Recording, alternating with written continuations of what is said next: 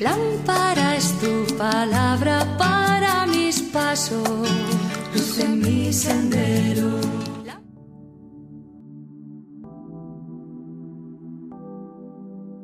Del Evangelio según San Lucas capítulo 9 versículos del 51 al 56.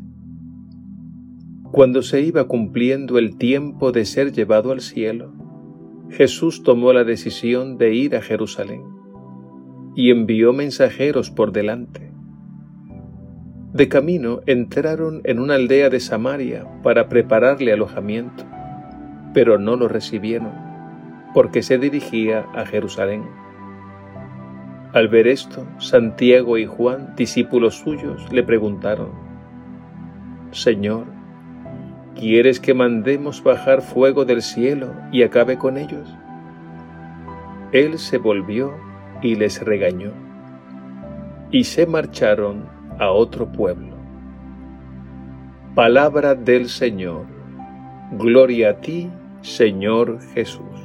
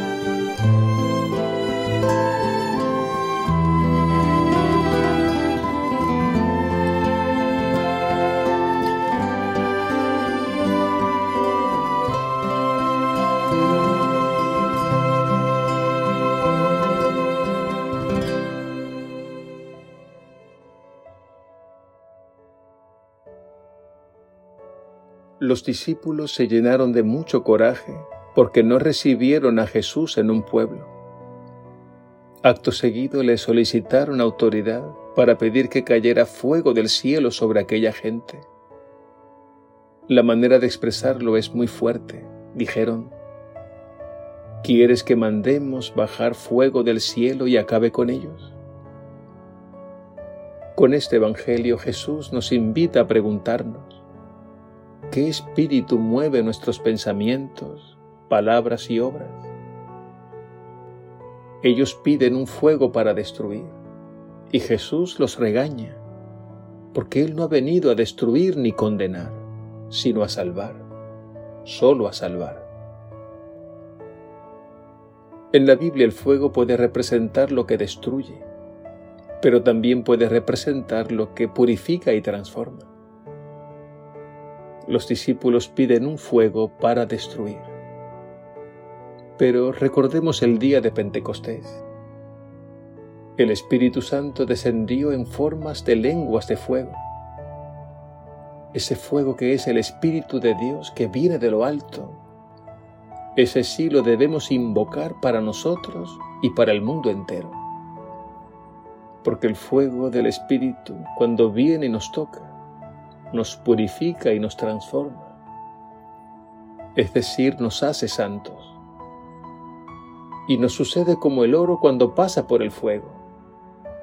Quedamos limpios de la suciedad del pecado.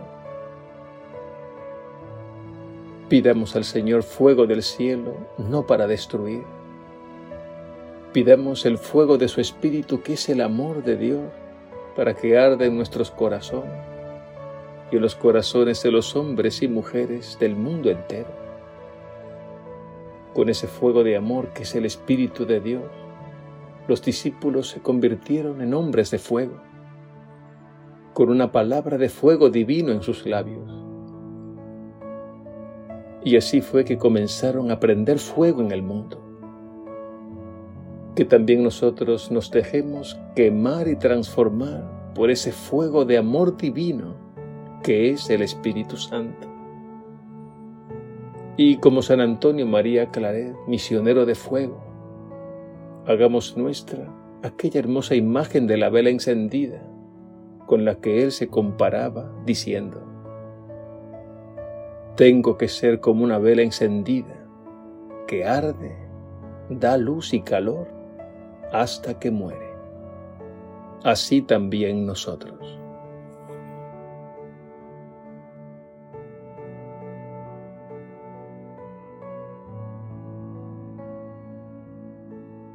Ven Espíritu de Dios, fuego divino, enciende con tu luz nuestros sentidos e infunde tu amor en nuestros corazones. Purifícanos de todo mal deseo y conviértenos en instrumentos dóciles a tu servicio, para que muchos se conviertan y vivan. Amén.